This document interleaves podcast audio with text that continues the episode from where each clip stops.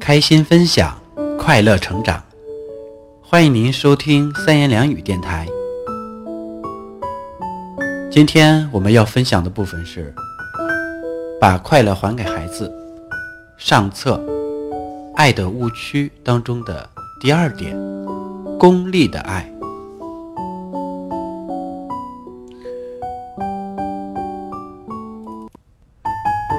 功利的爱，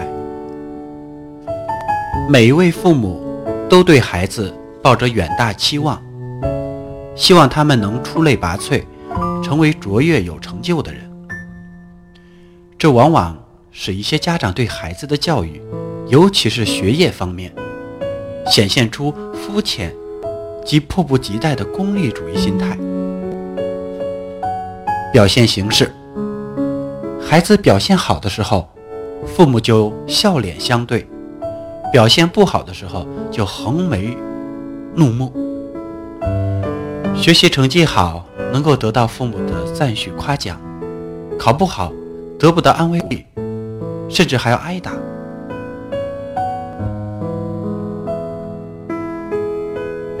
孩子的感觉是，妈妈爱的是成绩，不是我。当孩子犯错误。或是成绩让父母太过失望的时候，这种爱甚至演变成恨。你给我滚！我不想再看见你！你怎么这么笨？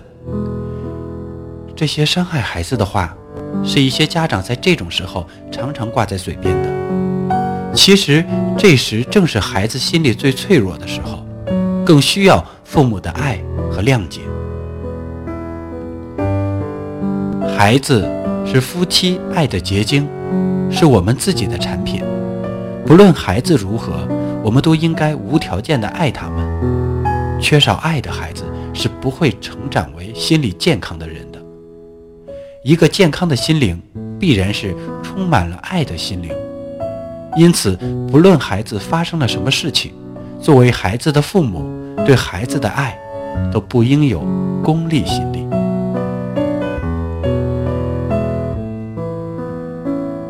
功利心理还表现为在孩子的教育上揠苗助长，比如学龄前就教孩子课本知识，这往往造成相反的效果，反而使孩子失去了对学习的兴趣。我的一位朋友比较重视孩子教育，自从有了孩子，就急不可待地开始阅读家庭教育方面的书。每当看到自己认为好的方法，马上到儿子身上去试。他一有空，就教儿子识字、背古诗词。令他非常自豪的是，孩子五岁的时候就已经熟练地计算二十以内的加减法了。孩子七岁上学以后，上课不注意听讲，老师说是多动症，他着急了，来我这里咨询。我对他说：“其实这根本不是什么多动症，孩子上课爱动，完全是因为老师讲的他都知道了。他听着没有意思，当然就不爱听了。不听课，没有什么事情可做，也就开始做一些小动作了。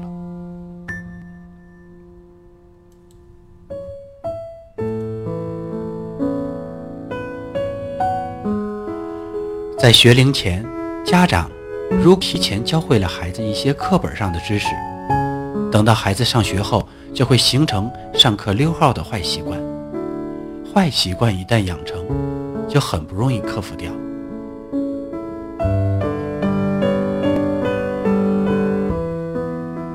当孩子到了三年级，因为没有老本可吃了，就会出现学习掉队的现象。所以我经常和家长说。学龄前教孩子课本知识是一举两亏的事情。我们当家长的不要太心急，千万不要干干一些越俎代庖代庖的事。凡是在学校里老师能教的知识，家长最好不要提前教孩子，否则是吃力不讨好。由于功利心切。父母在为孩子选学前班时，经常看课程安排是否教小学的数学、语文和英语等，一一些学前班为了迎合家长的功利需求，就承诺这些本来是上小学以后才应该学的知识，这对孩子学习习惯和学习兴趣的培养是十分不利的。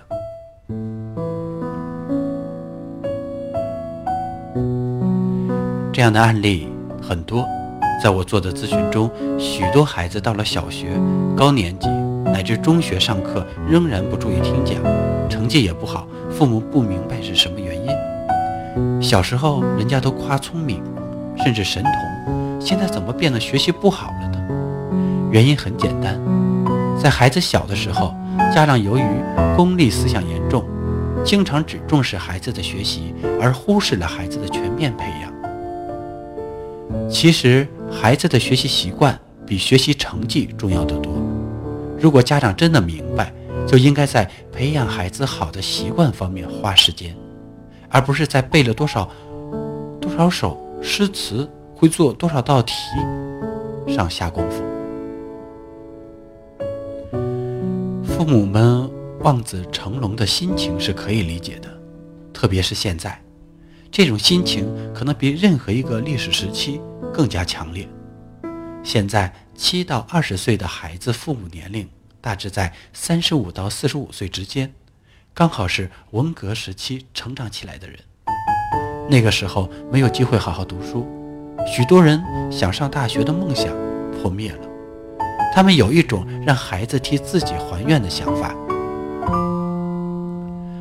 同时，在当今。竞争激烈的社会中，落后一步就可能意味着失败。因此，现在的父母有一种输不起的心态，尤其一般都只有一个孩子，如果失败，就是百分百的输掉了。这就造成了一些父母的功利心理，他们一厢情愿地逼着孩子读书，却忽视了孩子的人格品质的培养，从而引起的后果是不可忽视的。现在的教育制度教育观念也是造成这种功利心理产生的原因之一。在这样的环境、社会环境下，人们用学习成绩来衡量一个孩子的好坏，预测他们的未来。一个孩子的成绩好，左邻右舍都来夸奖，父母为之自豪；一个孩子的学习成绩不好，就得不到周围的认同，父母和孩子都觉得抬不起头来。所以，家长们拼命督促孩子读书，认为只要好好读书，将来什么都会有。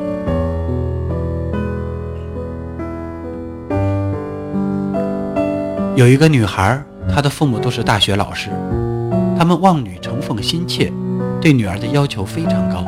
从小学到中学，夫妻俩都像看犯人一样监督着女儿。孩子除了学习还是学习。他们连女儿交的同性朋友都要过问，孩子没有一点自由。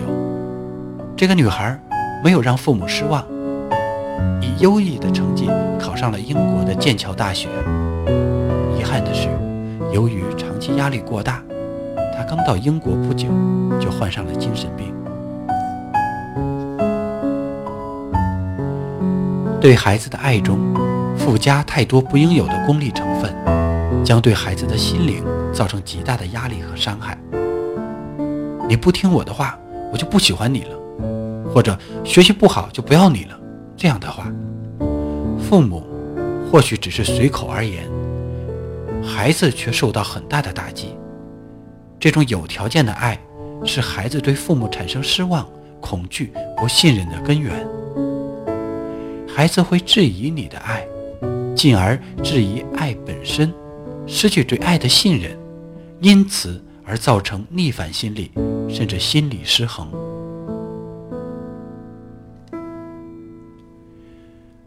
解决方法：让孩子自己成长，给孩子成长的空间，容许孩子犯错误，给孩子在错误中成长的机会，而不是有条件的爱。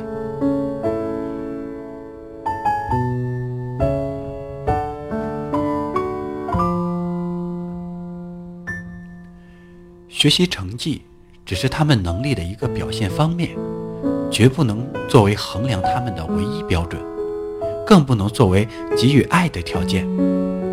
放下功利心，找回平常心，相信你的孩子，给他们最完整、最真诚的爱，那是他们成长的最好动力。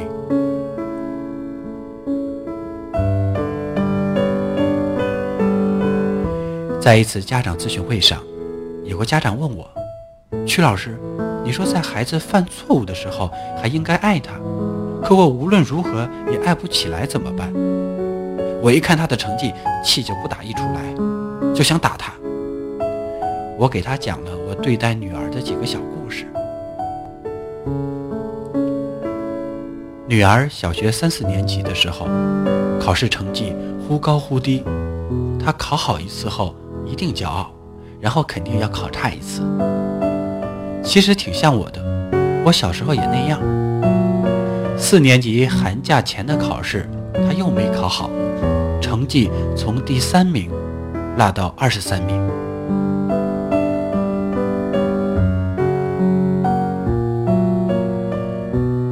我知道了，首先想到的是，这次没考好，孩子要上火了，可千万别在大冬天病了。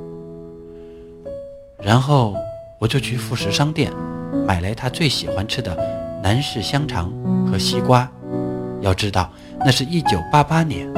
我的工资每个月只有几十元，冬天的西瓜非常贵，平时是绝对不舍得买的。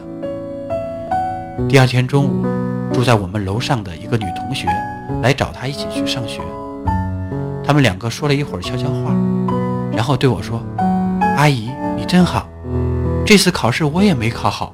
昨天晚上我爸打我，我妈一边说该打，使劲打。”这个女孩。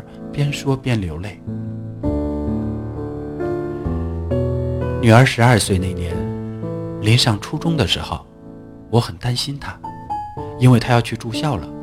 我和千千万万个做母亲的一样，对孩子有着无尽的牵挂和担忧。生了男孩怕学坏，生了女孩怕受害，母亲不都这样吗？临离开家的前一天。我和他做了一次语重心长的交谈。我对他说：“你要记住，妈妈是在这个世界上最好的朋友。不论你在外面发生了什么事情，不管你犯了多大的错误，只要你跟妈妈讲真话，妈妈会帮助你。哪怕是犯了进监狱那么严重的错误，你都要告诉妈妈，妈妈会想办法帮你。”但是如果你不讲江湖呃不讲真话，那么妈妈可能帮倒忙。我这样和孩子说，也是这样做的。当女儿在学校犯了错误的时候，我几乎没有批评过她，我只是像朋友一样和她交流，和她一起分析利弊，探讨以后如何避免。记得女儿在初一的时候。他们宿舍的一个女孩子受到了初二的一个男生的欺负，我的女儿就领着他们去宿舍，领着他们宿舍的另外十一名女同学到男生宿舍去讨公道。我去学校看她，她特别兴奋地对我说这件事儿，好像在说她的英雄事迹一样。他们宿舍的另外一个女生一个劲儿地给她递眼色，意思是不让她说了，因为怕我批评她。她明白。笑着对同学说：“你以为我妈妈和你妈妈一样啊？我妈妈不会说我的，不信你等着瞧。”后来他们同学问我：“阿姨，您为什么不批评他呢？这样的事情我可不敢告诉我妈妈。”我觉得这才像个孩。如果什么事情他们都和大人一样的做法，那还有什么意思？孩提时代的幸福就体现在。他们的淘气、活泼和有趣上，或许他们的做法不一定正确，但只要我们大人善加诱导，就可以引入正确的方向。关键是要获得孩子的信任。女儿的事情，她自己能够做的，一般我都不会插手。我感觉这才是真正的爱孩子让他自己成长给他成长的空间允许他犯错误给他在错误中成长的机会而不是有条件的爱。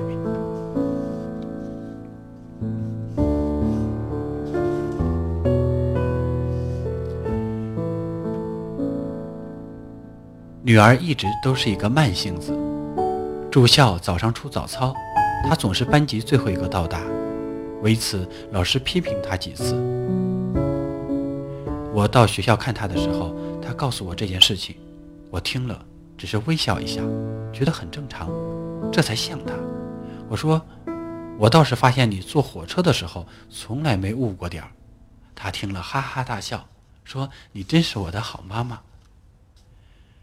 看到这里，有的朋友是不是会认为我这个母亲做的很另类，太纵容孩子了？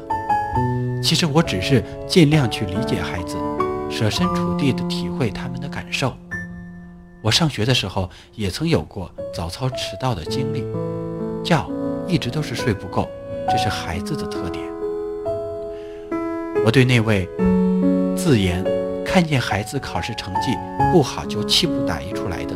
父亲说：“如果我们能够改变对孩子犯错误的认知，了解孩子犯错误是成长过程中的必然现象，那么当孩子犯错误的时候，也就不会气不打一处来了。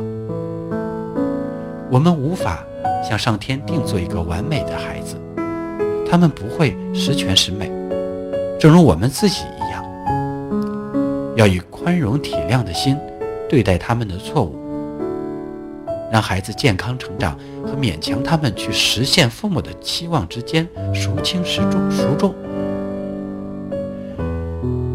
相信每位家长都能分辨得出，所以别在你的爱中附加太多的条件法宝，别让爱的天平因为功利